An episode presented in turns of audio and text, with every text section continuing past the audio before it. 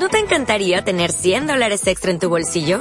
Haz que un experto bilingüe de TurboTax declare tus impuestos para el 31 de marzo y obtén 100 dólares de vuelta al instante. Porque no importa cuáles hayan sido tus logros del año pasado, TurboTax hace que cuenten.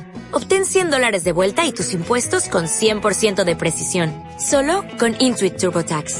Debes declarar para el 31 de marzo. Crédito solo aplicable al costo de la presentación federal con TurboTax Full Service. Oferta sujeta a cambios o cancelación en cualquier momento. 1. Y de pronto llegó desde el cielo un sonido semejante al de un viento raudo y poderoso, y todos, henchidos por el Espíritu Santo, empezaron a hablar en otras lenguas. Biblia del Rey Jaime, Hechos, Z, 2, 4, 1. Aliyah, provincia de Babil, Irak Central. El guerrero del desierto miraba a través de la ventana barrida por la arena, con los ojos ocultos bajo las gafas protectoras y el resto de la cara cubierta por la quefilla. Fuera, todo se había teñido de color hueso. Los edificios, los escombros, incluso la gente. Observó a un hombre que arrastraba los pies por el extremo más alejado de la calle, envuelto en una quefilla envuelta por el polvo. Apenas había transeúntes en aquella parte de la ciudad, con el sol de mediodía en lo alto del cielo blanquecino y la temperatura próxima a los 50 grados. De todos modos, había que darse prisa. De algún lugar a su espalda, en las profundidades del edificio, llegaron un golpe sordo y un gemido ahogado. Esperó atento cualquier indicación de que el transeúnte los hubiera oído desde la calle, pero aquel seguía caminando, pegado al filo de sombra que le ofrecía una pared picada de orificios de disparos de armas automáticas y estallidos de granadas. Esperó hasta que el hombre se fundió con la calina, y después volvió a fijar su atención en la habitación. La oficina formaba parte de un garaje de las afueras de la ciudad. Olía a aceite, a sudor y a cigarrillos baratos. De una pared colgaba la fotografía enmarcada de un individuo que parecía supervisar con orgullo las pilas de papeles grasientos y las piezas de motor que cubrían todas las superficies. La habitación apenas tenía espacio suficiente para un escritorio y un par de sillas, y era lo bastante pequeña para que el voluminoso aparato de aire acondicionado mantuviera una temperatura razonable.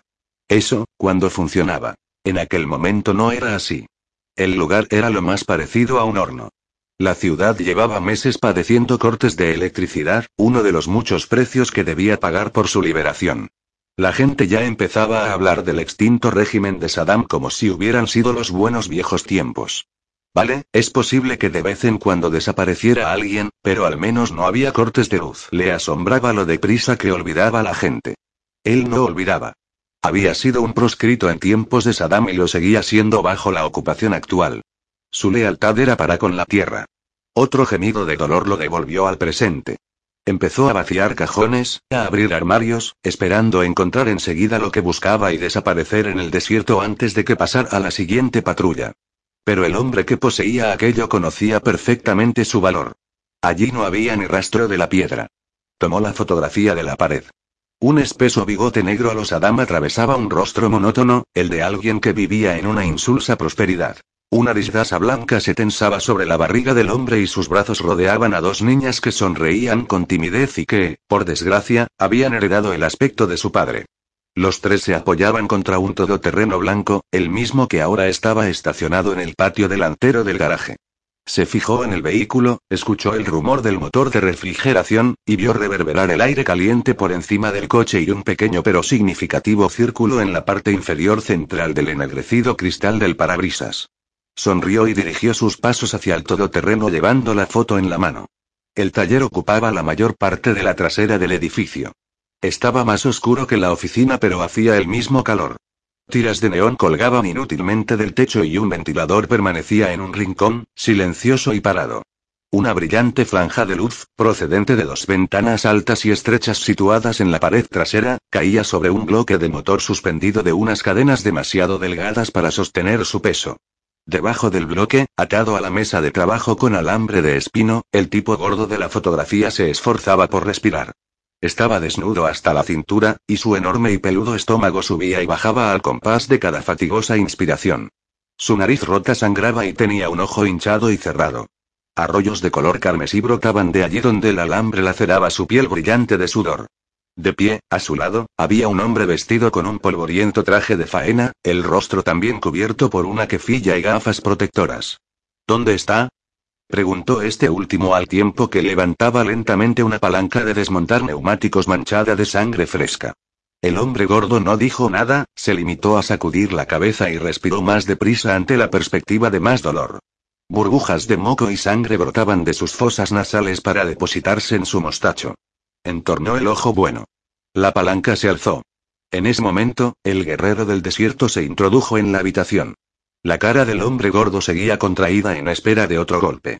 Como no se produjo, abrió el ojo bueno y percibió la segunda figura delante de él. ¿Tus hijas? El recién llegado levantó la fotografía. Son guapas. Quizás ellas puedan decirnos dónde esconde las cosas su baba.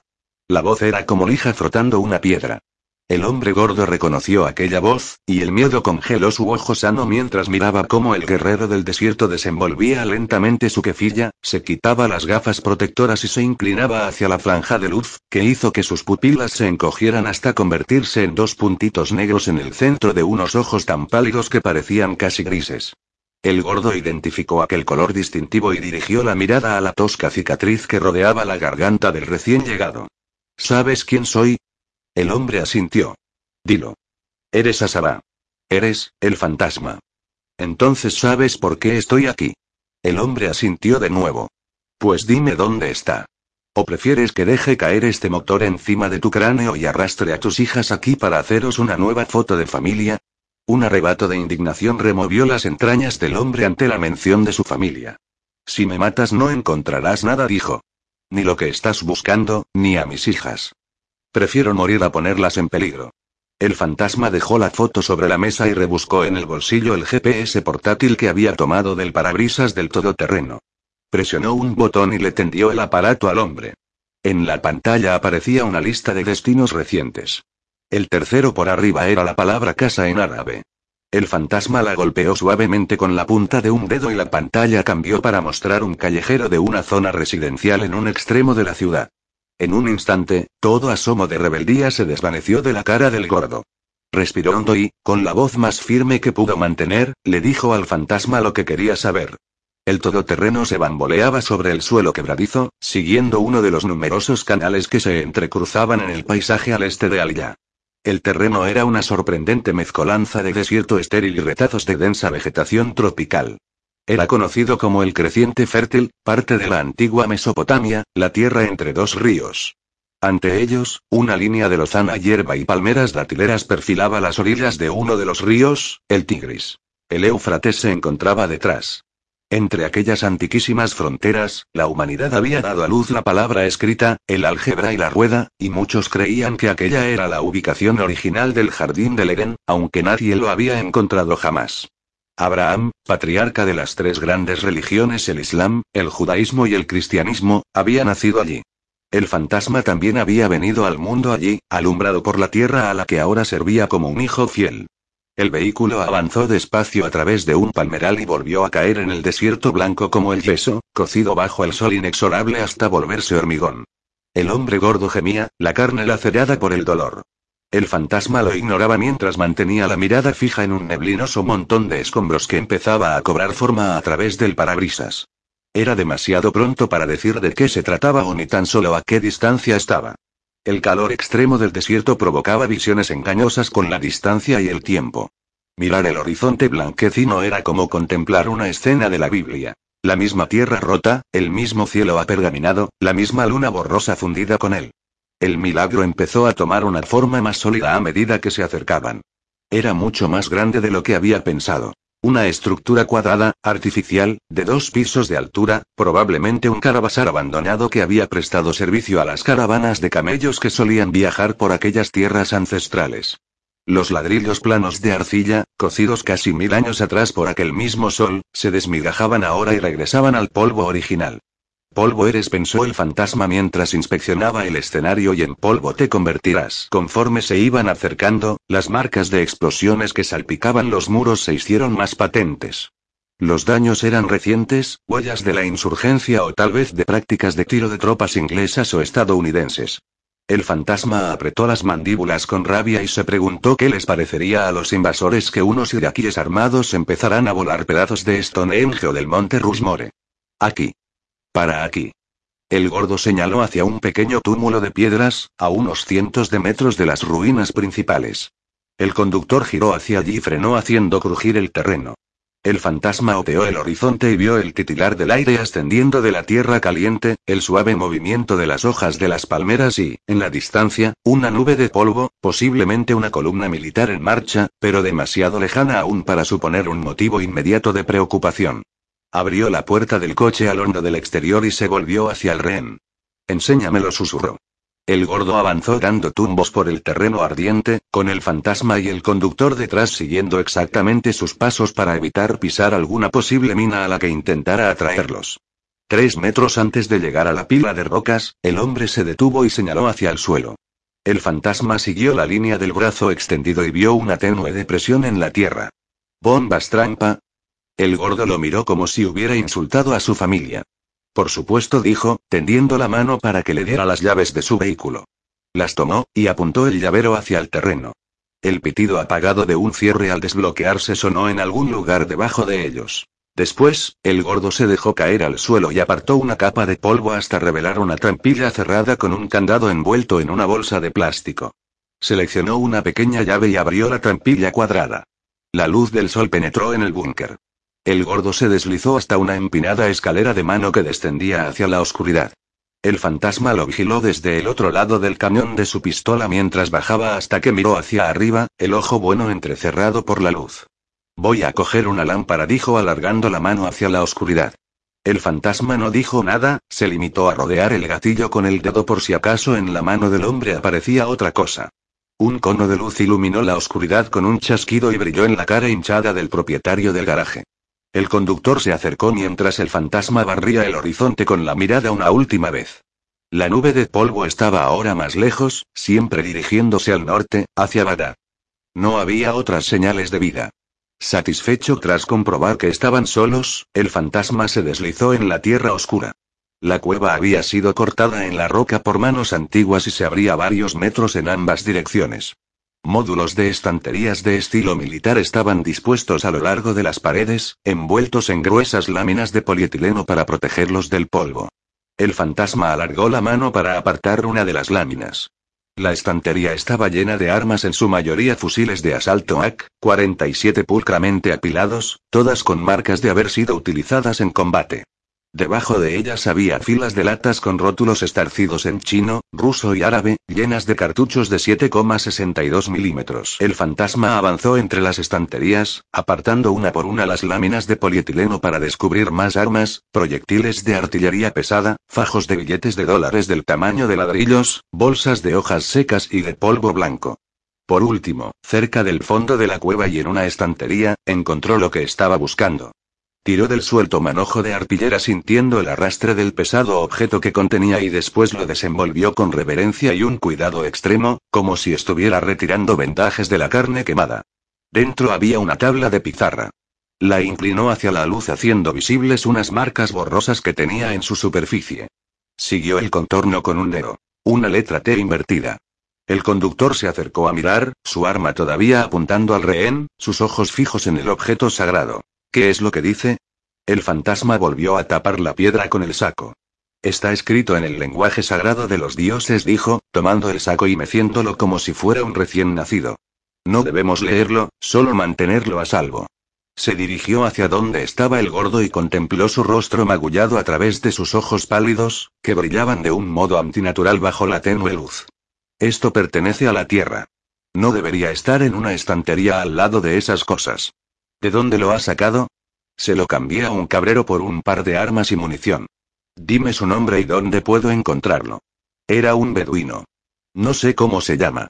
Yo estaba haciendo negocios en Ramadí y me la ofreció, junto con otros armatostes. Me dijo que la había encontrado en el desierto. Quizás era cierto, o quizá la robara. De todos modos, pagué un buen precio por ella. Levantó la vista con su ojo sano. Y ahora vosotros me la robáis a mí. El fantasma sopesó la nueva información. Ramadí estaba al norte, a medio día de trayecto en automóvil. Siendo como era uno de los principales centros de resistencia durante la invasión y la ocupación, la habían bombardeado por tierra y aire hasta convertirla en escombros, y ahora un halo de maldición flotaba sobre la ciudad. También era el hogar de uno de los palacios de Saddam, ahora desvalijado por los saqueadores. La reliquia podría fácilmente proceder de allí. El difunto presidente había sido un ladrón y un entusiasta acaparador de los tesoros de su propio país. ¿Cuánto hace que lo compraste? Unos diez días, en el mercado mensual. En aquellos momentos, el beduino podía estar en cualquier parte, vagando con sus ovejas por cientos de kilómetros cuadrados de desierto. El fantasma levantó el saco para que el hombre gordo lo viera. Si vuelves a dar con algo parecido, guárdalo y avísame. De ese modo serás amigo mío, ¿entendido? Sabes que puedo serte útil como amigo, y no me querrás como enemigo. El hombre asintió. El fantasma le sostuvo la mirada por un momento y después volvió a ponerse las gafas protectoras. ¿Qué hay de todo este material? preguntó el conductor. Déjalo. No hay necesidad de privar a este hombre de su medio de vida. Regresó a la escalera y empezó a subir hacia la luz del día. Espera. El gordo lo miraba, confuso, desconcertado por aquel inesperado acto de caridad hacia su persona. El pastor beduino, llevaba una gorra roja de un equipo de fútbol. Le ofrecí comprársela, en broma, y se ofendió.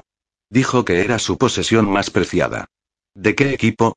Del Manchester United, los Diablos Rojos. Ciudad del Vaticano, Roma. El cardenal secretario Clementi dio una profunda calada a su cigarrillo, aspirando el humo balsámico dentro de su cuerpo ansioso mientras miraba a los turistas apiñados abajo, en la plaza de San Pedro, como un dios regordete que renegara de su creación. Varios grupos permanecían directamente debajo de él, alternando la mirada entre sus guías turísticas y la ventana donde él se encontraba. Tenía casi la certeza de que no le veían, con su bien rellena sobrepelliz de cardenal que le ayudaba a fundirse con la sombra. De todos modos, no era él a quien buscaban. Dio otra calada honda al cigarrillo y observó cómo los de abajo se percataban de su error y dirigían entonces la mirada colectiva a los apartamentos papales situados a su izquierda. Estaba prohibido fumar dentro del edificio, pero, en su calidad de cardenal secretario de la ciudad-estado Clementi no consideraba que aquella pequeña indulgencia en su despacho privado fuera un abuso de poder escandaloso. Solía limitarse a dos al día, pero ese día era distinto. Ya iba por el quinto, y ni siquiera era la hora del almuerzo. Hizo una última y larga exhalación de aire trenzado con humo, aplastó el cigarrillo en el cenicero de mármol que reposaba en el alféizar y se volvió para enfrentarse a las malas noticias que inundaban su escritorio como una marea negra. Tal como era de su agrado, los periódicos de la mañana estaban dispuestos igual que los países en un mapa mundi. Los de Estados Unidos a la izquierda, los rusos y australianos a la derecha y los europeos en el centro. Lo usual era que todos los titulares fueran diferentes, que reflejaran la obsesión nacional por un famoso local o un escándalo político del país. Pero aquel día igual que desde hacía una semana todos hablaban de lo mismo. De la oscura fortaleza de la montaña con forma de daga conocida como la Ciudadela, emplazada en el corazón de la antigua ciudad turca de ruina. Ruina era una curiosidad en el seno de la Iglesia moderna, un antiguo centro de poder que se había convertido, junto con Lourdes y Santiago de Compostela, en uno de los lugares de peregrinación más populares y perdurables de la Iglesia católica. Excavada por manos humanas en una montaña de paredes verticales, la ciudadela de ruina era la estructura más antigua de la tierra que hubiera permanecido habitada sin interrupción y había sido el núcleo original de la Iglesia católica. La primera Biblia se escribió dentro de sus misteriosos muros, y la noción de que todavía se conservaban allí los mayores secretos de la Iglesia primitiva era una creencia ampliamente difundida. Gran parte del misterio que rodeaba el lugar surgía de su estricta tradición de silencio. Nadie excepto los monjes y sacerdotes que habitaban la ciudadela podía poner el pie dentro de la montaña sagrada, y quienes entraban en ella jamás podían salir. El mantenimiento de la montaña semi-excavada, con sus elevadas almenas y sus estrechas ventanas, correspondía exclusivamente a sus moradores y, con el tiempo, la ciudadela fue adquiriendo el aspecto a medio acabar, destartalado, que había dado nombre a la ciudad. Pero a pesar de su apariencia, no era una ruina. Continuaba siendo la única fortaleza de la historia que nunca había sido violada, la única que había preservado sus antiguos tesoros y secretos. Y entonces, hacía poco más de una semana, un monje había escalado hasta la cumbre de la montaña. Con las cámaras de televisión como testigo captando cada uno de sus movimientos, había formado con sus miembros la señal de la tau, el símbolo del sacramento, el mayor secreto de la ciudadela y se había arrojado desde la cima. La reacción ante la violenta muerte del monje había levantado una ola global de sentimientos contra la iglesia que había culminado en un ataque directo a la ciudadela. Una serie de explosiones azotó la noche turca para revelar un túnel que conducía a la base de la fortaleza. Y, por primera vez en la historia, había salido gente de la montaña, dos monjes y tres seglares, todos con heridas de diversa consideración, y, desde entonces, los periódicos no hablan de otra cosa.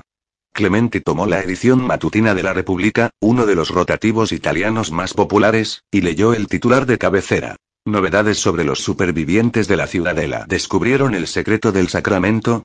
Recogía la misma pregunta que se habían estado formulando todos los periódicos, empleando la explosión como mero pretexto para desenterrar todas las viejas leyendas sobre la ciudadela y su secreto más infame. La auténtica razón por la que el centro del poder se había trasladado a Roma en el siglo IV era distanciar a la Iglesia de su hermético pasado. Desde entonces, Ruina se había ocupado de sus propios asuntos y mantenido su casa en orden, hasta ahora. Clementi tomó otro periódico, un tabloide inglés que mostraba un cáliz resplandeciente flotando sobre la ciudadela junto con el titular. La iglesia, camino de la ruina, están a punto de revelarse. Los secretos del Santo Grial. Otros periódicos se ocupaban de los aspectos más truculentos y morbosos de la historia. De las trece personas que habían salido de la montaña, solo cinco habían sobrevivido. El resto había fallecido a causa de las heridas. El artículo se completaba con abundancia de imágenes. Crudas instantáneas tomadas por encima de las cabezas de los sanitarios mientras estos transportaban las camillas con los monjes a las ambulancias, y en las que el flash hacía resaltar el verde de sus hábitos y el rojo de la sangre que brotaba de las heridas rituales que atravesaban sus cuerpos. El asunto suponía un desastre mediático de proporciones incalculables en el que la iglesia aparecía como un culto medieval desquiciado y hermético. En épocas mejores ya hubiera sido bastante malo. En aquellos momentos en que Clementi tenía tantas otras cosas en mente y necesitaba más que nunca que la montaña conservara celosamente sus secretos, resultaba calamitoso. Se sentó pesadamente ante el escritorio, acuciado por la carga de las responsabilidades que soportaba él solo. En tanto que cardenal secretario del Estado, era el primer ministro de facto de la ciudad-estado del Vaticano y tenía amplios poderes ejecutivos sobre los intereses de la Iglesia, tanto locales como internacionales. En circunstancias normales, el Consejo Ejecutivo de la Ciudadela se hubiera ocupado de la situación en ruina. Al igual que el Vaticano, se trataba de un Estado autónomo dentro del Estado, con su propio poder e influencia. Pero, desde la explosión, el cardenal no tenía noticia alguna procedente de la montaña, nada en absoluto, y era aquel silencio, más que el clamor de la prensa mundial, lo que le perturbaba. Significaba que la crisis en ruina era mucho más de su incumbencia. Clementi estiró los brazos por encima del mar de periódicos para alcanzar el teclado del ordenador. Su bandeja de entrada ya ardía con los asuntos cotidianos, pero los ignoró e hizo clic en una carpeta privada que llevaba por título Ruina. Apareció una ventana solicitando la contraseña y él la tecleó cuidadosamente, consciente de que si se equivocaba el ordenador se bloquearía y los técnicos tardarían al menos un día en desbloquearlo. Clementi vio el icono de un reloj de arena mientras el servidor procesaba el complejo software de encriptado. Después, se abrió una nueva bandeja de entrada. Estaba vacía. Ni una sola palabra todavía. Dejó en blanco el campo del asunto y tecleó un nuevo mensaje. ¿Nada nuevo? Pulsó enviar y lo vio desaparecer de la pantalla. Dispuso los papeles en una pulcra pila y, mientras esperaba respuesta a su mensaje, se ocupó de algunas cartas que requerían su firma. Desde el momento en que la explosión arrasó la ciudadela, Clementi había movilizado agentes de la iglesia para que siguieran de cerca el curso de los acontecimientos. Había usado sus recursos en la ciudadela para mantener las distancias con Roma, con la esperanza de que el Consejo Ejecutivo Interno de la montaña se recuperase rápidamente y asumiera la responsabilidad de la limpieza. En su organizada mente de político lo veía todo como un despliegue de armas para afrontar una amenaza inminente. Jamás se hubiera imaginado que le tocaría a él dispararlas personalmente. Desde el exterior le llegaba la charla de los turistas que deambulaban por la plaza maravillándose de la majestuosidad y grandeza de la iglesia, ajenos a la agitación que bullía en su interior. Un sonido como el de un cuchillo al golpear una copa de vino anunció la llegada de un mensaje. Aún no. Corre el rumor de que está a punto de morir el noveno monje que quiere que haga con los otros, su mano se cernió sobre el teclado presta a escribir una respuesta. Tal vez la situación estuviera resolviéndose por sí misma. Si moría otro monje solo quedarían cuatro supervivientes. Pero tres de ellos eran civiles, no vinculados a la Madre Iglesia por votos de silencio y obediencia. Esos planteaban la mayor amenaza. Dirigió la mirada a la pila de periódicos en la esquina del escritorio y los vio mirándole desde las fotografías. Dos mujeres y un hombre. En circunstancias normales, la ciudadela se hubiera ocupado de ellos de forma rápida y expeditiva, por la amenaza que suponían para el largamente custodiado secreto de la montaña. Sin embargo, Clementi era un clérigo romano, más político que sacerdote, una criatura muy alejada de las acciones que requerían una intervención directa. A diferencia del prelado de ruina, no estaba acostumbrado a firmar sentencias de muerte. Se levantó del escritorio y regresó a la ventana, distanciándose de su propia decisión. Se habían visto señales de vida dentro de la montaña durante la semana anterior. Velas que pasaban detrás de las altas ventanas, humo que salía por las chimeneas. Tarde o temprano tendrían que romper su silencio, volver a conectar con el mundo y arreglar su propio estropicio. Hasta entonces, procuraría ser paciente y conservar las manos limpias y la mente centrada en el futuro de la Iglesia y los peligros reales a los que se enfrentaba, peligros que nada tenían que ver con ruina ni con los secretos del pasado. Ya alargaba la mano para coger el paquete de cigarrillos del alféizar, dispuesto a sellar su decisión con el sexto del día, cuando oyó ruido de suelas de zapatos en el pasillo exterior. Alguien se acercaba, y demasiado deprisa como para que se tratara de un asunto rutinario. Sonó un golpe seco en la puerta y aparecieron los rasgos atribulados del obispo Schneider. ¿Qué? La pregunta de Clementi delató su irritación más de lo que hubiera deseado. Schneider era su secretario personal y uno de esos enjutos obispos de carrera que, como un lagarto al borde de un volcán, se las ingeniaban para vivir peligrosamente cerca de las calderas del poder sin chamuscarse. Su eficiencia era irreprochable, pero a Clementi le resultaba difícil intimar con él. Aquel día, el barniz de suavidad de Schneider había desaparecido. Están aquí, dijo. ¿Quiénes? Pero no había necesidad de una respuesta. La expresión de Schneider bastaba para que supiera todo cuanto necesitaba saber. Clementi tomó los cigarrillos y se los guardó en el bolsillo. Sabía que probablemente se los fumaría todos en las próximas horas.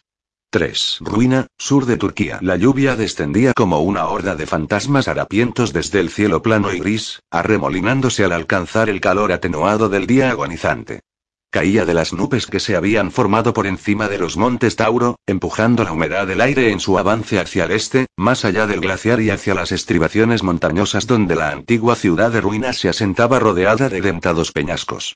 El pico afilado de la ciudadela, que se alzaba en el centro de la ciudad, desgarraba el vientre de las nubes derramando lluvia que daba lustre a la ladera de la montaña y caía en cascada hasta el suelo, donde se hallaba el foso seco. En la ciudad antigua, los turistas ascendían afanosamente por los callejones hacia la ciudadela, resbalando en los adoquines, ataviados con sus crujientes ponchos impermeables de plástico rojo, prendas de recuerdo que imitaban las sotanas de los monjes. Algunos de ellos eran simples turistas que tenían marcada la ciudadela en su larga lista de monumentos del mundo, pero otros realizaban el viaje por razones más tradicionales, peregrinos llegados para ofrecer sus plegarias y su tributo a cambio de paz de espíritu y alivio del alma. La última semana habían acudido muchos más de lo que era habitual, impulsados por los recientes acontecimientos y por la extraña secuencia de desastres naturales que sobrevinieron a continuación. Temblores de tierra en países tradicionalmente estables, maremotos que golpeaban aquellos lugares que no tenían defensas contra las inundaciones, un clima tan impredecible como ajeno a la estación. Exactamente como la espesa y fría lluvia que estaba cayendo entonces, a finales de la primavera turca. Continuaron su resbaladiza ascensión y penetraron en la nube, donde fueron recibidos no por la sobrecogedora visión de la ciudadela sino por el contorno fantasmal de otros turistas decepcionados que escrutaban la niebla en dirección al punto en el que debería estar la montaña.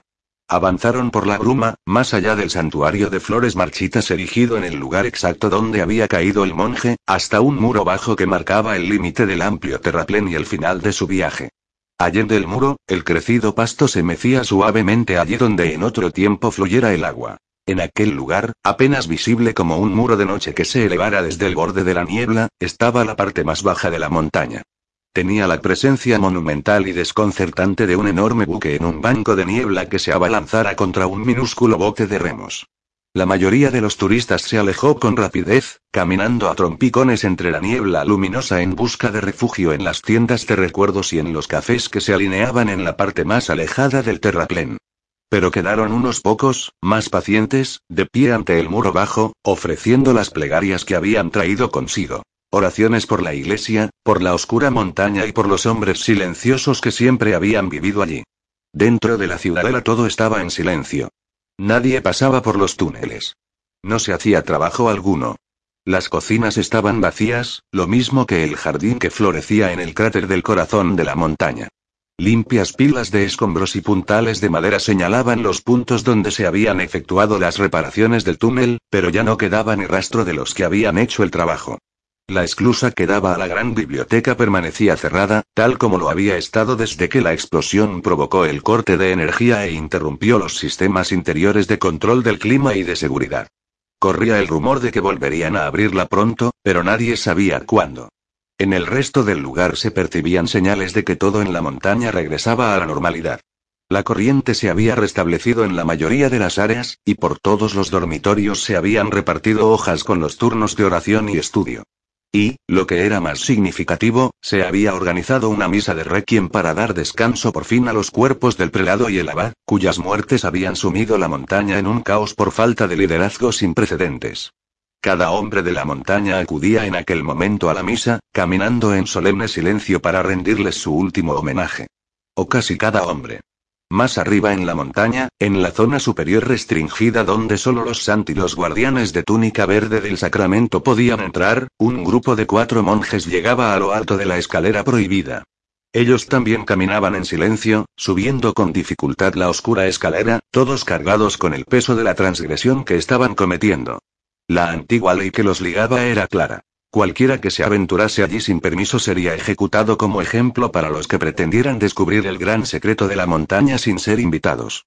Pero ni aquellos eran tiempos ordinarios, ni ellos eran unos vulgares monjes. A la cabeza iba el hermano Axel, con el pelo erizado como las cerdas de una brocha, el cabello y la barba rojiza muy a tono con la sotana roja que lo identificaba como un guardián.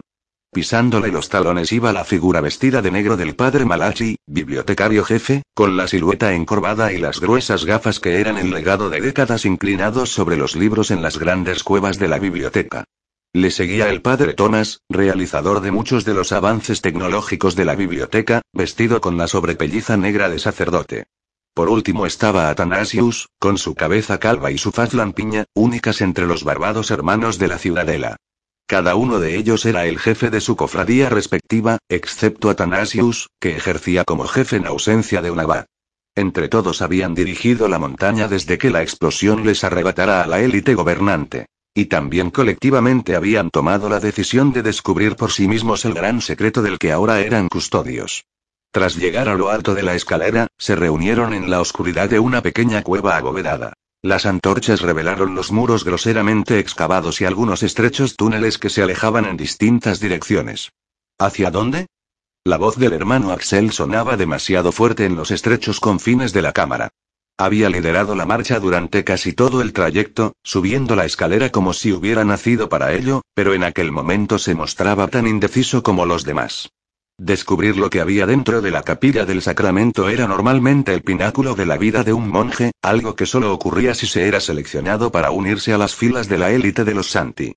Pero a ellos nadie los había invitado a ir allí, y el profundo temor del grupo a acceder al conocimiento prohibido se antojaba tan embriagador como espeluznante. Axel dio un paso adelante sosteniendo su antorcha. En las paredes de roca había nichos excavados que rezumaban cera sólida allí donde en otro tiempo habían ardido las velas. Paseó la antorcha ante cada uno de los túneles y después señaló el del centro. Aquí hay más cera. Lo han usado más que los otros. La capilla debe de estar por aquí. Avanzó sin esperar confirmación ni acuerdo por parte del resto, agachándose para entrar en el bajo túnel. El grupo le siguió, con Atanasius cerrando con desgana la comitiva. Tan solo unos días atrás, había pisado a solas aquel suelo prohibido y visto con sus propios ojos los horrores que guardaba la capilla. Se armó de valor para presenciarlos otra vez. El grupo continuó su marcha por el túnel. La luz de las antorchas revelaba toscos símbolos en las paredes que representaban crudas imágenes de mujeres sometidas a diversas torturas. Cuanto más avanzaban, más tenues eran las imágenes, hasta que desaparecieron por completo y el túnel se abrió a una antecámara más amplia. Se apiñaron, acercándose unos a otros por instinto mientras exploraban la oscuridad con las antorchas. En una pared había una pequeña chimenea encerrada, como la forja de un herrero, negra de hollín y segregando cenizas hacia el suelo, aunque ahora no ardía en ella fuego alguno. Enfrente de la chimenea se erguían tres piedras de afilar redondas montadas en gruesos bastidores de madera con pedales para hacer girar las ruedas. Más allá, en la pared del fondo, una piedra redonda con el signo del atau tallado en el centro había sido desplazada a un lado para revelar una entrada abovedada. La capilla del sacramento, dijo Axel, mirando hacia la oscuridad más allá de la puerta. Todos permanecieron inmóviles durante un momento, tensos y nerviosos como si esperasen que una bestia surgiera de la oscuridad abalanzándose hacia ellos. Fue Axel quien avanzó para romper el hechizo, sujetando su antorcha ante sí como un talismán contra lo que fuera que los esperara allí. La luz fue disipando la oscuridad. Primero reveló más velas muertas en el interior, ahogadas en charcos de cera fría. Después, una pared que se curvaba hacia la izquierda, donde se abría la capilla. Fue entonces cuando vieron para qué servían las piedras de afilar. Los muros estaban cubiertos de hojas cortantes. Hachas, machetas de carnicero, espadas, dagas, todas ellas alineadas desde el suelo hasta el techo. Reflejaban la luz de las antorchas, titilando como estrellas y llevando más luz hacia la capilla, donde en la oscuridad se alzaba una forma de altura semejante a la de un hombre y tan familiar para todos ellos como sus propios rostros. Era la tau, símbolo del sacramento, ahora convertida ante sus ojos en el propio sacramento. Al principio la forma parecía una oscuridad solidificada, pero cuando Axel dio un paso adelante la luz se reflejó débilmente en su superficie y reveló que estaba hecha de algún tipo de metal ensamblado con remaches. La base estaba fijada con escuadras a la superficie de piedra, en el que se habían excavado profundos canales que irradiaban hacia el borde de la estancia, donde se unían a zanjas más profundas que se perdían en los oscuros rincones. Una planta marchita se ensortijaba en torno a la parte inferior de la cruz, sus zarcillos secos colgando hacia los lados. El grupo se acercó, atraído por la solemnidad del extraño objeto y los monjes vieron que toda la parte frontal de la cruz estaba abierta, unida con bisagras al extremo del travesaño y sujeta por una cadena fijada al techo de la cueva. El interior del atao era hueco y estaba lleno de cientos de largas agujas. ¿Puede esto ser el sacramento? El padre Malachi dijo en voz alta lo que todos estaban pensando. Todos habían crecido con las leyendas sobre lo que sería el sacramento. El árbol de la vida del jardín del Edén, el cáliz del que Cristo había bebido cuando agonizaba en la cruz, quizás incluso la propia cruz. Pero ahora, mientras estaban allí confrontados con la realidad de aquel macabro objeto en una habitación tapizada de afiladas cuchillas, Atanasius podía sentir las grietas que empezaban a abrirse entre su fe incondicional y aquello que se erguía ante ellos. Era lo que había esperado que ocurriera. Era lo que necesitaba que ocurriera para poder guiar la ciudadela lejos de su oscuro pasado y dirigirla hacia un futuro más claro y más puro. No puede ser esto, dijo Axel. Tiene que haber algo más, algo que estará en otro túnel. Pero esta es la cámara principal, replicó Atanasius, y aquí está la Tau. Se volvió hacia él, apartando la mirada del interior, donde los oscuros recuerdos de la última vez que había estado allí colgaban de las afiladas hojas que albergaba. Parece como si hubiera contenido algo, aventuró Malachi, acercándose y observándolo a través de los gruesos cristales de sus gafas, pero sin los Santi aquí para explicárnoslo, quizá nunca sepamos lo que era ni lo que significaba. Sí, es una gran pena que ya no estén en la montaña, replicó Axel mirando a Atanasius con aire mordaz.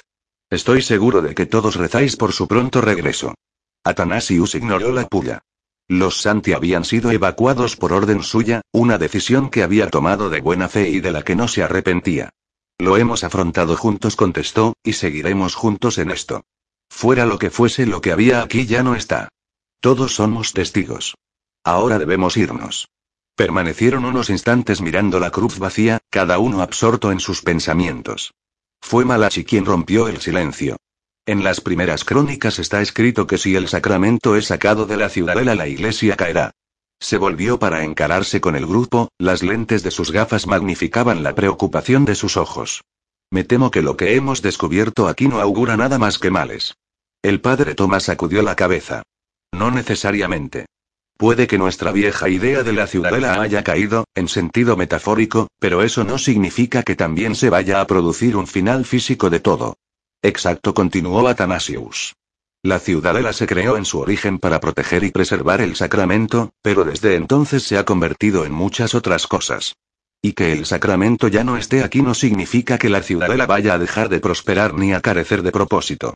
Se puede quitar la bellota de la que han surgido las raíces de un gran roble y el árbol florecerá de todos modos.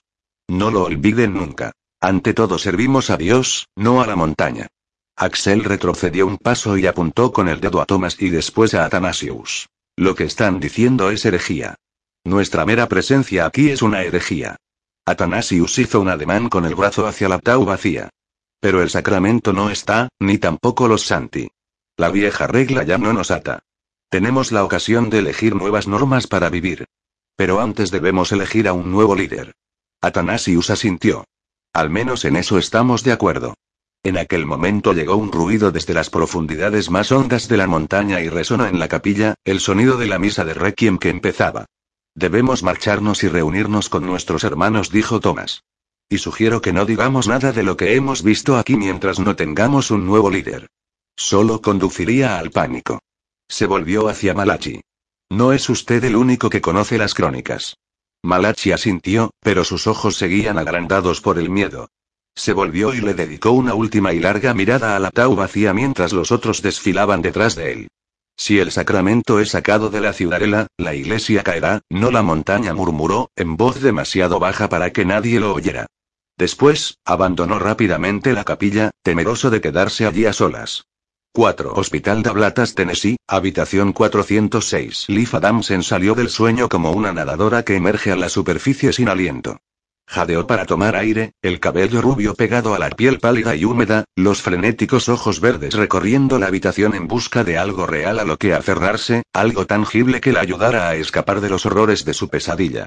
Oyó un cuchicheo, como si hubiera alguien cerca, y trató de encontrar su origen. Allí no había nadie. La habitación era pequeña. Una puerta sólida enfrente de la cama de armazón de acero en la que se encontraba. Un viejo televisor en un soporte de acero colgado del techo en un rincón. Una sola ventana en una pared cuya pintura blanca se estaba volviendo amarilla y se desconchaba como si padeciera una infección.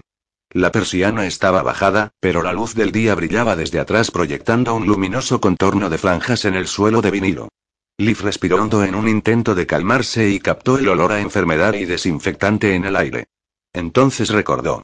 Estaba en un hospital, aunque no sabía por qué, ni cómo había llegado allí. Continuó haciendo inspiraciones largas, profundas y relajantes.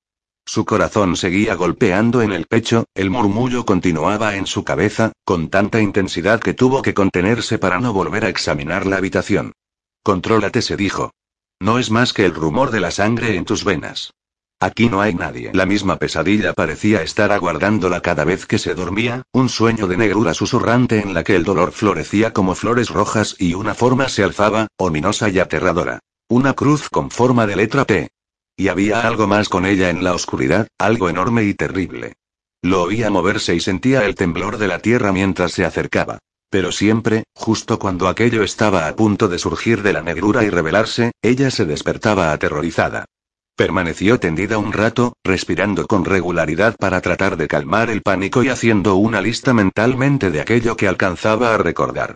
Me llamo Leaf Adams en punto. Trabajo para el New Jersey Inquirer. Estaba intentando averiguar lo que le había ocurrido a Samuel. En su mente parpadeó la imagen de un monje de pie en la cima de una oscura montaña, formando la señal de la cruz con el cuerpo y manteniendo la postura incluso cuando saltó hacia adelante y cayó. Vine aquí para averiguar por qué murió mi hermano. Aún bajo el impacto del recuerdo recuperado, Leaf recordó dónde estaba. Se hallaba en Turquía, junto al límite de Europa, en la antigua ciudad de Ruina. Y el signo que había hecho Samuel Latau era la señal del sacramento, la misma forma que ahora invadía sus sueños. Solo que no era un sueño, sino algo real. En su conciencia recobrada supo que había visto la forma. En algún lugar, dentro de la oscuridad de la ciudadela, había visto el sacramento. Se concentró en el recuerdo, intentando que adquiriera mayor nitidez, pero la esquivaba como algo que estuviera en el borde de su campo visual o una palabra que no pudiera recordar. Todo cuanto podía recordar era una sensación de dolor insoportable y de confinamiento. Levantó la vista hacia la pesada puerta, y esta vez se fijó en el ojo de la cerradura y recordó el pasillo que había al otro lado. Había podido vislumbrarlo cuando médicos y enfermeras iban y venían los días anteriores. ¿Cuántos días? Cuatro. Tal vez cinco. También había visto dos sillas apoyadas contra la pared ocupadas por dos hombres. El primero era un policía de uniforme azul oscuro y placa desconocida para ella. El otro también iba de uniforme. Zapatos negros, traje negro y camisa negra con una fina franja blanca en el cuello. Su imagen, sentado a pocos metros de ella, hizo resurgir el miedo en Leaf. Sabía lo suficiente de la sangrienta historia de ruina para comprender el peligro en el que se hallaba. Si había visto el sacramento y ellos lo sospechaban, intentarían silenciarla igual que habían silenciado a su hermano. Así era como habían mantenido su secreto durante tanto tiempo. Era un tópico, pero era cierto. Los muertos guardan los secretos. Y el sacerdote que velaba por ella tras la puerta no estaba allí para consolar su alma afligida ni para rezar por su pronta recuperación. Estaba allí para mantenerla confinada. Estaba allí para garantizar su silencio. Habitación 410. Cuatro habitaciones más allá, en el mismo pasillo, Catherine Mann permanecía tendida en la almidonada prisión de su propia cama individual, su negro cabello ondulado esparcido por la almohada como una tormenta inminente. A pesar del calor hospitalario de la habitación, estaba temblando. A juicio de los médicos, aún se encontraba en estado de shock, una reacción retardada y creciente al impacto de la explosión a la que había sobrevivido en los confines del túnel bajo la ciudadela. También había perdido la audición del oído derecho, y el izquierdo había quedado gravemente dañado. Si bien los médicos afirmaban que probablemente mejoraría, se mostraban evasivos respecto a darle una respuesta de cuándo.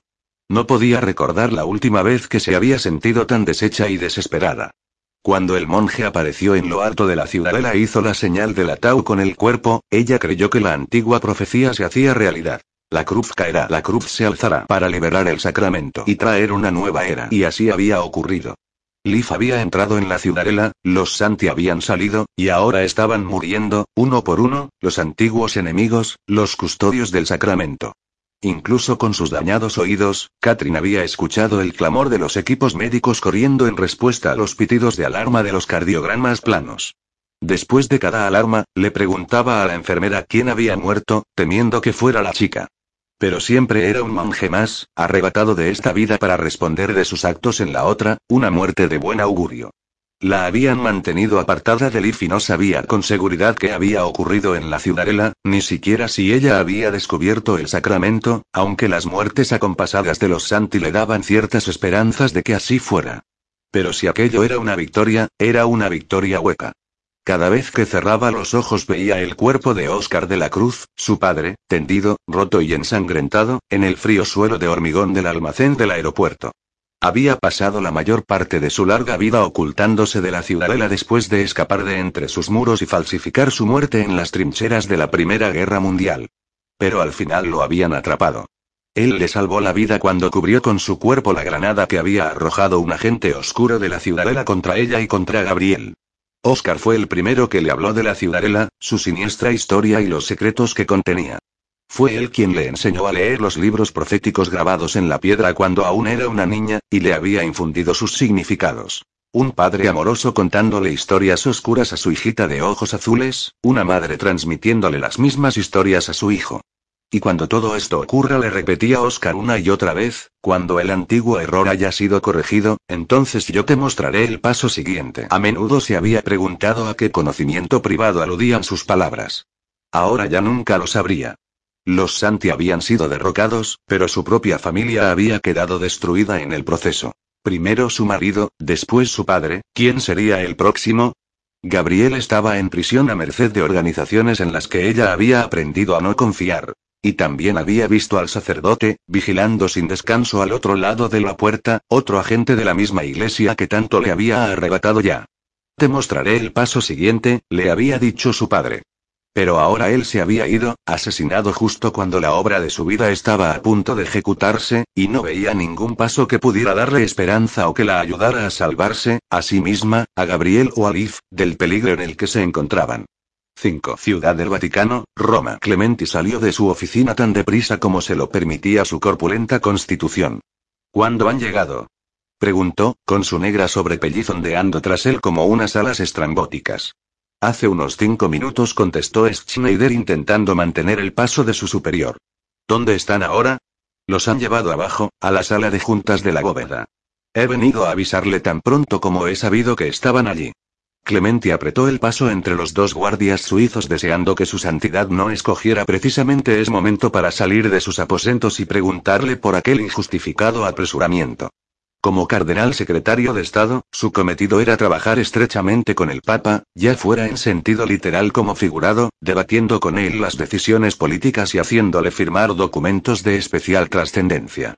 El expediente que llevaba en la mano no contenía firmas ni sellos papales. Su santidad ni siquiera sabía de su existencia, menos aún de su contenido ni de su intención. Clementi se había esforzado porque así fuera. Alcanzó el final del pasillo, atravesó la puerta y irrumpió en el rellano de la desnuda escalera de emergencia que había al otro lado. ¿Sabemos quién está presente del grupo? No replicó Schneider. El guardia no estaba seguro y no he querido presionarle. He creído conveniente no darle muchos detalles. Clementi asintió y descendió hasta la oscuridad, pensando en qué le esperaría al final de aquella convocatoria no programada. El grupo era el nombre que él mismo había dado a los tres con el fin de convertirlos en una entidad única, un truco mental para lograr un equilibrio de poder en su relación con ellos. Él era uno, ellos eran uno. Pero no había funcionado, ya que eran demasiado poderosos y singulares para integrarlos en un todo homogéneo y, por más que lo intentó, continuaron siendo tan individuales y temibles como cuando los conoció y les expuso su plan. El grupo se reunía en contadísimas ocasiones y siempre en secreto, debido a la delicada naturaleza de su empresa común. Dada la importancia de las personas involucradas, programar cualquier encuentro era un pequeño milagro de organización, y no tenían previsto reunirse en un mes. Aunque uno o más de ellos estaban allí ahora, sin anunciarse y sin que los esperara, y solo había una explicación posible para eso. Tiene que ver con la situación en ruina, dijo Clemente mientras llegaba hasta una puerta metálica sin ninguna característica especial situada en la pared del rellano del primer piso. Apoyó su gruesa mano en un panel de cristal al lado de la puerta, con el anillo de oro cardenalicio pegado al vidrio, y una franja de luz barrió su palma y proyectó sobre su rostro pálidas luces parpadeantes que se reflejaron en el metal pulido de la puerta. Clemente apartó la vista. Siempre había odiado su propio aspecto, su cara redonda con el flequillo de pelo rizado otrora rubio y ahora blanco que le hacía parecer un enorme querubín. Sonó un chasquido apagado en la puerta y Clemente tiró de ella para abrirla. Se sumergió presurosamente en la oscuridad, alejándose de aquella visión de sí mismo. El estrecho túnel se iluminaba con un parpaleo de neón a medida que el hombre avanzaba. Las paredes pasaron de ser de cemento liso a piedra rugosa cuando abandonó el palacio apostólico para entrar en los cimientos de piedra de la achaparrada torre del siglo XV que se levantaba a su lado. Tras subir unos diez escalones llegó a una segunda puerta que daba a una pequeña habitación sin ventanas abarrotada de estanterías repletas de archivos. Adelante se dijo. Presénteles mis excusas y dígales que iré en breve, cuando ponga punto final a otra reunión. Me encontraré con usted en el vestíbulo para que me informe de quién hay dentro. No quiero presentarme en una reunión de este calibre sin al menos saber quién está presente. Schneider saludó con una inclinación y se retiró dejando a Clementi a solas con sus desafinadores pensamientos. El cardenal oyó cómo retrocedían las pisadas de su chambelán, con los ojos fijos en las llaves cruzadas del sello papal y las letras York que adornaban cada fichero de la habitación. Se encontraba en una sección de la torre fortificada de Nicolás V, construida en la pared este del Palacio Apostólico, que ahora servía como sede y única sucursal de una de las instituciones financieras más exclusivas del mundo. Eran las siglas del Instituto per le Opere di Religione, Instituto para las Obras de Religión, más conocido como la Banca Vaticana. Era la institución financiera más opaca del mundo y la primera causa de las actuales preocupaciones de Clementi. Fundada en 1942 para administrar las abundantes riquezas acumuladas por la Iglesia y sus inversiones, el banco tenía en la actualidad unos 40.000 titulares de cuentas, ninguna responsabilidad fiscal y disfrutaba de la clase de privacidad inviolable de la que cualquier banco suizo estaría orgulloso. Por ello, había atraído a algunos de los inversores más ricos e influyentes del mundo, pero también había generado polémicas algo más que proporcionales a su magnitud. En las décadas de 1970 y 1980, el financiero Michele Sindona, de infame memoria, había usado la institución para blanquear dinero de la mafia procedente de la droga. Después, habían encomendado a Roberto Calvi, conocido popularmente como el banquero de Dios, que controlara con mano de hierro los vastos recursos de la Iglesia. Pero, en lugar de eso, había usado el banco para desviar ilegalmente miles de millones de dólares de otra institución financiera, dejando a la Iglesia con una embarazosa y costosa responsabilidad moral cuando finalmente cayó. Encontraron a Calvi muerto unas cuantas semanas después, con los bolsillos llenos de ladrillos y de billetes, colgado bajo el puente Blackfriars de Londres. Las connotaciones eclesiásticas de esta ubicación dieron mucho que hablar, especialmente teniendo en cuenta que Calvi era miembro de una logía masónica conocida como los Blackfriars, frailes negros, pero no se acusó a nadie de su asesinato. La nube negra creada por estos escándalos persistía, y la rehabilitación del Banco Vaticano se convirtió para Clementi en una cruzada personal. Además, tenía la formación perfecta para hacerla posible. En tanto que licenciado de Oxford había estudiado historia y economía además de teología, y veía obrar el milagro de Dios en las tres disciplinas. Para Clementi, el poder de la economía era una fuerza del bien que creaba riqueza para liberar a la gente de los males de la pobreza y aliviarles su sufrimiento en la tierra. La historia le enseñó también los peligros del fracaso económico. Había estudiado las grandes civilizaciones del pasado, centrándose no solo en cómo habían conseguido su prosperidad, sino también en cómo la habían perdido. Una y otra vez, imperios que habían tardado cientos, a veces miles, de años en construirse, se deslizaban desde la opulencia a un rápido declive dejando a su estela nada más que leyendas y monumentos en ruinas. Su cerebro de economista había reflexionado sobre lo ocurrido con aquellas enormes riquezas. Inevitablemente, algunas pasaron a manos de los conquistadores y se convirtieron en la semilla de nuevos imperios, pero no todas.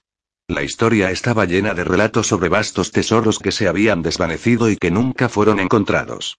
Cuando se graduó y empezó su ascensión en la iglesia, Clementi sirvió a Dios de la mejor forma que sabía, aplicando sus conocimientos y habilidades para renovar las fuentes de ingresos del Vaticano de forma que el dinero empezara a fluir hacia sus arcas en lugar de salir de ellas como hasta entonces.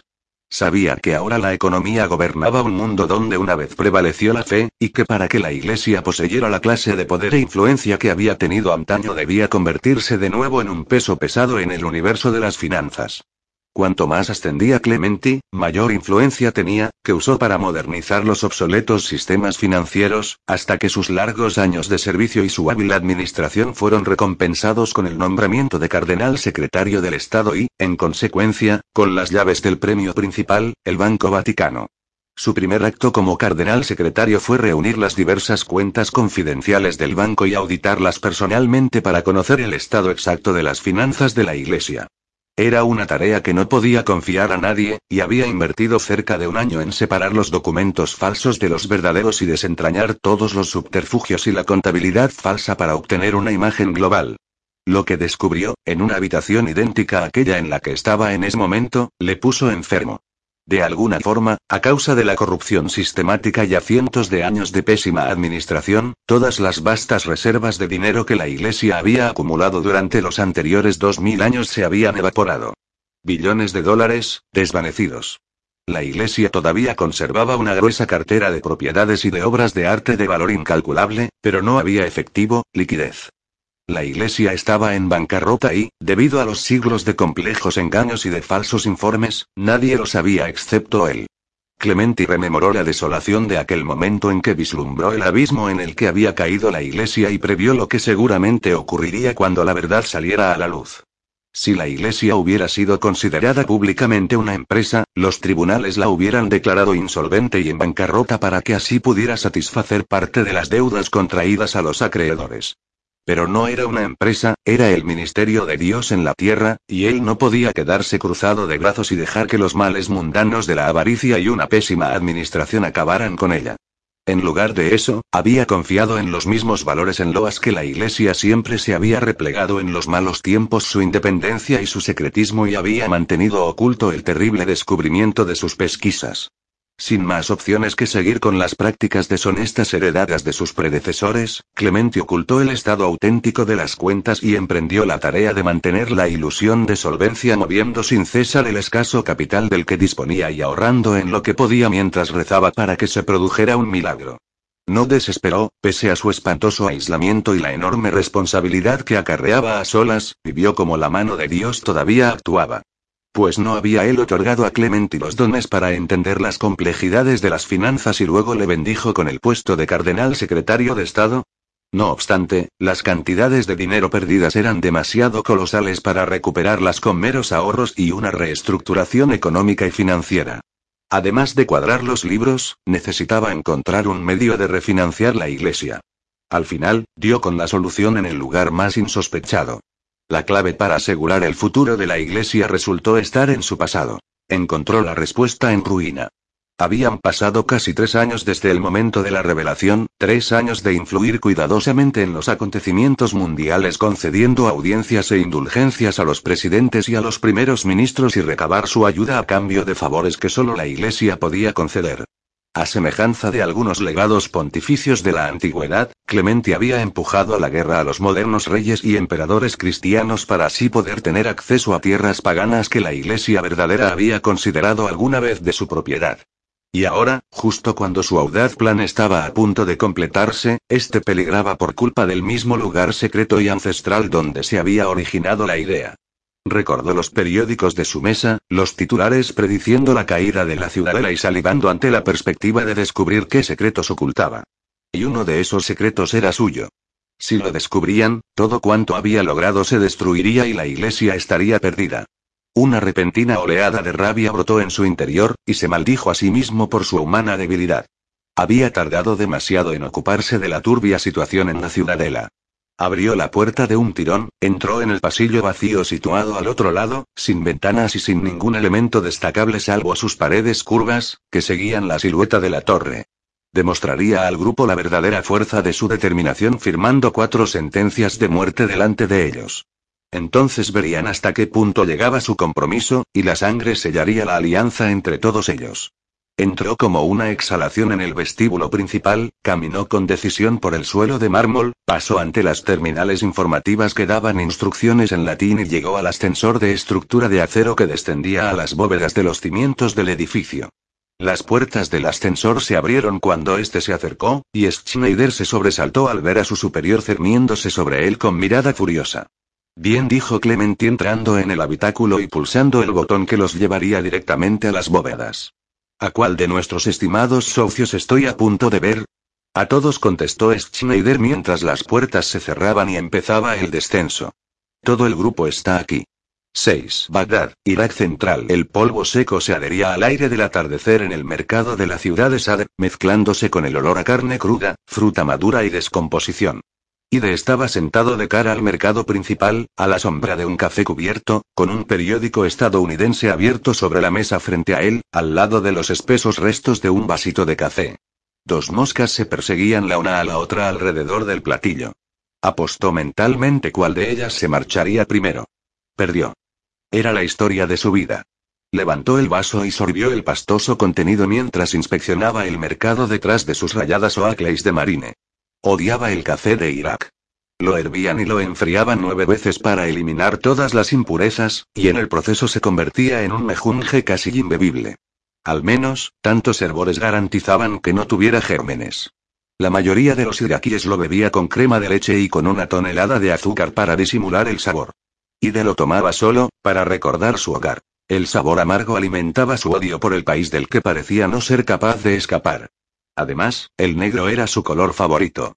Cuando la vida se complicaba demasiado y todo empezaba a deprimirle, buscaba un casino con una ruleta, apostaba todo al negro y minimizaba todos sus problemas al simple giro de una rueda.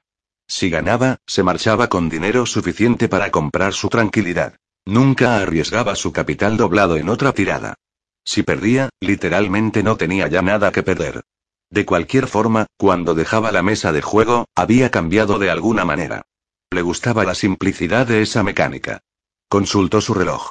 Su contacto llegaba tarde, hizo una seña al camarero y lo miró llenar un nuevo vaso con el odiado líquido negro. No podía quedarse sentado sin nada que beber, ya se sentía suficientemente expuesto. Su metro ochenta y dos de estatura y su piel blanca le hacían destacar, así como su barba pelirroja. Daba por sentado que le miraban aunque él no viera a nadie.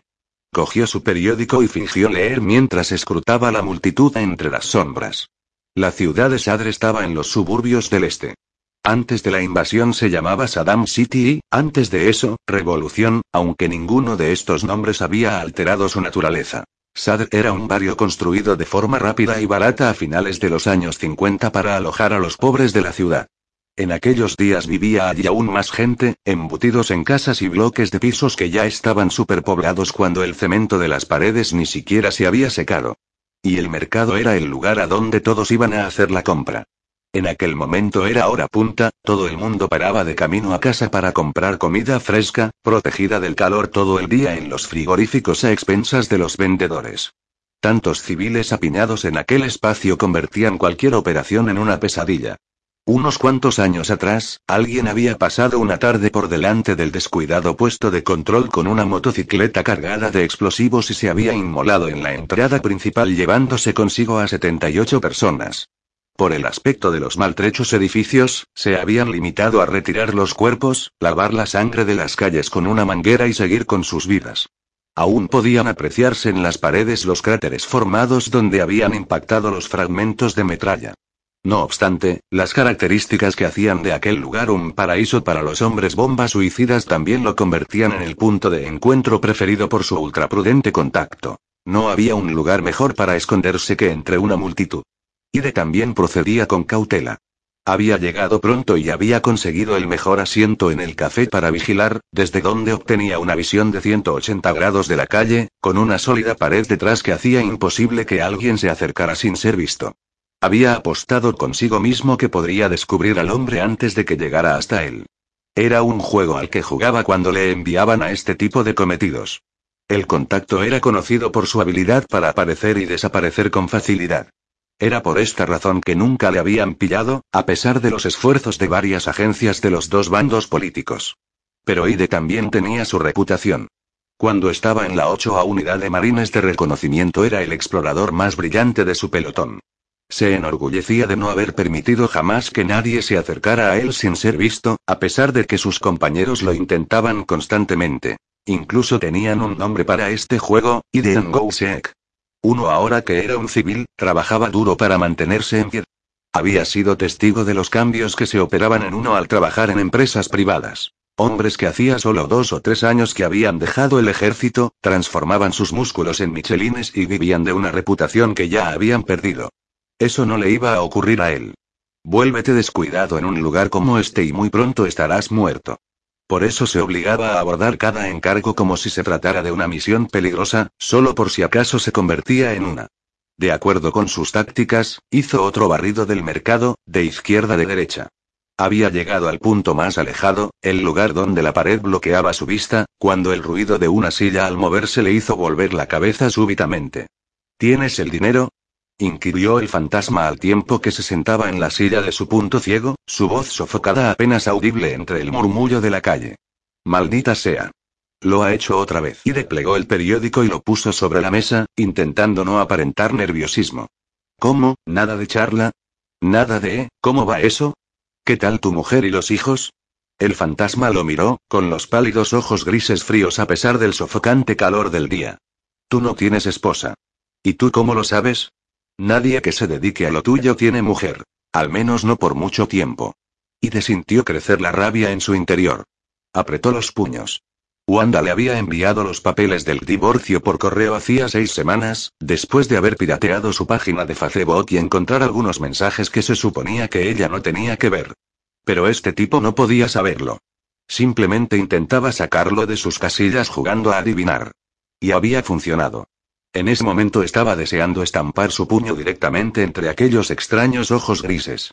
El fantasma sonrió como si leyera los pensamientos de Ide y se nutriera de su ira. Ide apartó la vista y tomó su café apurándolo hasta el arenoso sedimento antes de darse cuenta de lo que estaba haciendo. Había conocido a algunos personajes duros en sus tiempos, pero este tipo era muy distinto. Era más alto que el iraquí medio, además de enjuto y fuerte. Le acompañaba una sensación de peligro y de amenaza física, como una granada sin anilla. Según el equipo local era un espíritu del desierto y rechazaba tener tratos con él. Era por esa razón que a Ida le caían siempre esos encargos.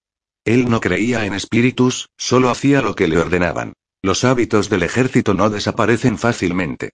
Está en la bolsa, debajo de la mesa, dijo, mirando hacia el gentío del mercado en lugar de enfrentarse de nuevo a aquellos ojos grises. Estoy aplastando el asa con la bota. Tú me das el paquete, yo levanto el pie. Algo golpeó la mesa y el tipo empujó un pedazo de arpillera hacia él. Y demeneó la cabeza con fingida decepción. Un cero en presentación. Abrió la arpillera y examinó el objeto que contenía. La piedra parecía increíblemente vulgar. Casi podría haber sido uno de los fragmentos de mampostería que se encontraban apilados por toda la ciudad. Le dio la vuelta y vio las débiles marcas de su superficie, líneas y espirales. Qué precio tan desorbitado para un pedazo de piedra vieja, dijo, envolviéndola y levantando el pie de la bolsa que contenía 50 millones de dinares iraquíes, alrededor de 40 mil dólares americanos. El fantasma se levantó, con la bolsa ya en la mano. Estíralo cuanto puedas, aconsejó Ide, un poco más relajado ahora que el dinero ya no estaba bajo su responsabilidad. Parece que van a matar a la gallina de los huevos de oro. El fantasma dudó y se volvió a sentar. Explícate y desaboreó la expresión de confusión que se reflejaba en su cara. Ahora era el tiparraco quien estaba fuera de juego. Realmente deberías estar más informado acerca de los temas candentes del día. Y te deslizó el periódico a través de la mesa. Sobre el doblez de la página frontal había una fotografía de la ciudadela de ruina con el siguiente titular. La fortaleza más antigua del mundo, a punto de caer. Si los tipos santos de la montaña ya no están ahí para hacer subir los precios, es de temer que el mercado de los pedruscos vetustos caiga en picado. Ide cogió la cuenta grasienta de debajo del vaso de café vacío y deslizó el latillo de artillera bajo su brazo a la vez que se levantaba para irse. Este podría ser tu último día de paga extra, amigo. La ciudadela nunca ha entregado sus secretos, masculló el fantasma desplegando el periódico y mirando las fotografías de los tres supervivientes civiles al final de la página. Nada es para siempre, dijo Ide, pregúntaselo a mi próxima futura ex esposa. A continuación, se volvió y se alejó rápidamente, antes que el tipo de los ojos grises tuviera oportunidad de ir tras él. Ide se sintió mejor una vez dejó atrás el peligroso rum rum del mercado y se dirigió hacia su todoterreno. Por primera vez se había apuntado un tanto con el fantasma. No era tan impresionante, después de todo. Parecía que fuera a echar la pota cuando vio el periódico. Solo era un estafador más intentando hacer fortuna. Miró con los ojos entornados el cielo que empezaba a oscurecer. Faltaba una hora para la puesta de sol y el toque de queda. Tenía que cruzar la ciudad y reunirse con el resto de su gente en el hotel. Partirían de la ciudad de nuevo al alba para volver a los yacimientos petrolíferos situados en las tierras baldías al oeste de la ciudad. Las prefería. Menos ruido. Menos gente. Dobló otra esquina y vio el vehículo estacionado a la sombra de una fila de edificios, con el logotipo rojo de la empresa en la puerta, la única nota de color en la calle Nodina. Tarik ocupaba el asiento del conductor, haciendo guardia para asegurarse de que nadie metiera piedras en el tubo de escape o le pusiera una trampa bomba. A menudo hacían saltar por los aires o saboteaban los vehículos pertenecientes a empresas occidentales. Y de gesticuló para captar su atención. Tarik miró hacia él y se quedó paralizado. Y se dio la vuelta al presentir movimiento a su izquierda e instintivamente sacó la automática que llevaba dentro de la chaqueta. Volvió la cabeza y se encontró con un par de ojos gris pálido. Has olvidado esto, dijo el fantasma colgando el periódico sobre el cañón de la pistola que empuñaba Ide. Se acercó a él haciendo caso omiso del arma que presionaba su pecho. Esta gente señaló las fotografías de la portada, puede que vengan por aquí buscando algo. Si lo hacen, avísame. Ide miró hacia abajo y vio un número de móvil garabateado debajo de las tres fotografías. Sus labios se curvaron en una burla mientras se preparaba para decirle al fantasma a dónde se podía ir, pero era demasiado tarde. Había vuelto a desaparecer. 7. La ciudadela, ruina. El sonido de la elegía fúnebre golpeó a Athanasius como una onda, y él y los demás líderes entraron en la cueva de la catedral y se dirigieron a la parte frontal. Era el único lugar en la ciudadela lo suficientemente grande para alojar a todo el mundo y allí estaban, unidos en el dolor. En la parte de atrás había un buen número de túnicas grises, los monjes no especializados pendientes de que les asignaran una cofradía, separados de las órdenes más elevadas por una línea rojo intenso de guardias. Los túnicas marrones venían a continuación los albañiles, carpinteros y técnicos especializados cuyo cometido era velar por la estructura de la ciudadela, tan fatigados por el trabajo de la última semana que Athanasius podía ver cómo se tambaleaban en sus puestos. Delante de ellos estaban los apotecaria, capuchas blancas, monjes médicos cuyas habilidades los elevaban por encima de todos excepto de los sotanas negras, los guías espirituales, sacerdotes y bibliotecarios que pasaban su vida en la oscuridad de la gran biblioteca, atesorando el conocimiento que se había ido acumulando en la montaña oscura desde que el género humano aprendió a escribir y a recordar. El canto de la congregación siguió resonando mientras Athanasius ocupaba su sitio en el altar y se volvía hacia ellos. Era tradición que cuando el prelado, el dirigente de la Orden de la Montaña, se reunía con Dios, el abad pronunciara el panegírico y asumiera el papel de prelado en funciones hasta que las elecciones le confirmaran a él o designaran a otro para el cargo. pero había dos difuntos debajo de la cruz en forma de T de la parte frontal de la cueva. El prelado a la izquierda y el abad a la derecha. Por primera vez en su dilatada historia, la ciudadela no tenía líder. Cuando la elegía se acercaba a su conclusión, Atanasius subió al púlpito tallado en una estalagmita y miró por encima de las cabezas de los monjes congregados, hacia la galería elevada donde los santilos túnicas verdes solían quedarse, separados de sus hermanos para garantizar que los grandes secretos siguieran siéndolo. Debería haber trece, incluyendo el abad, pero ese día la galería estaba vacía. En ausencia de un abad de un heredero natural escogido entre las filas de los Santi, el chambelán del abad debía pronunciar el panegírico, un honor que en este caso le correspondía a Athanasius. Hermanos dijo, y su voz sonó débil tras la riqueza del requiem. Hoy es un día triste para todos nosotros. Estamos sin un líder, pero puedo aseguraros que pronto remediaremos esta situación.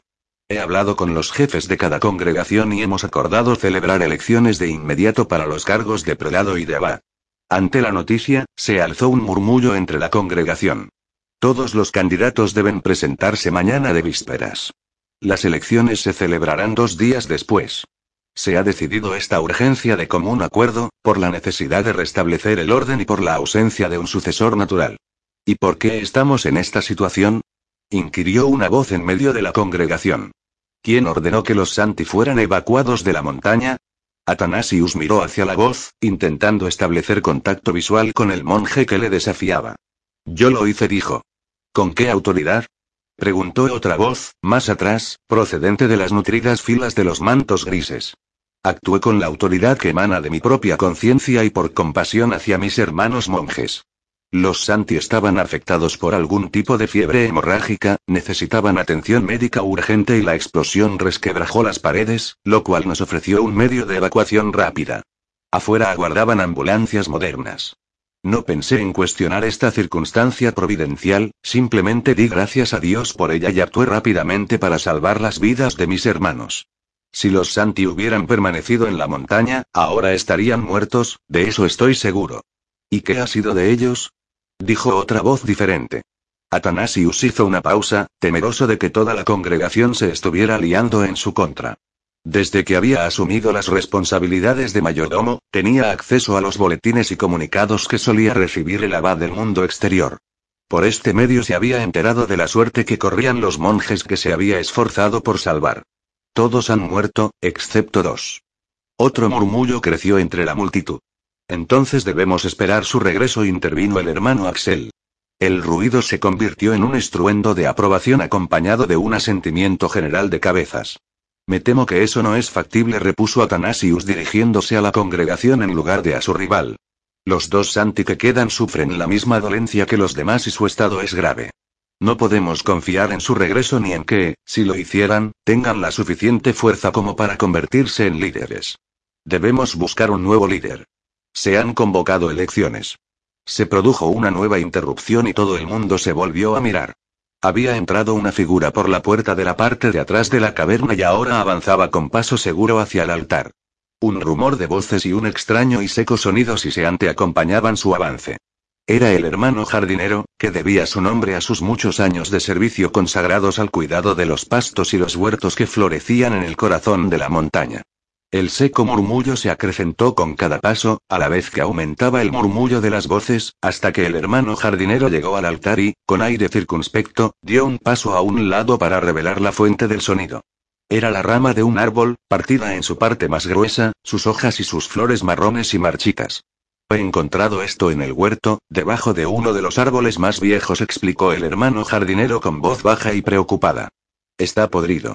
Miró a Atanasius. Y hay más, muchos más. La mayoría son los más viejos, pero también algunos de los más jóvenes. Nunca había visto nada parecido. Está ocurriendo algo. Algo terrible. Creo que el jardín se está muriendo.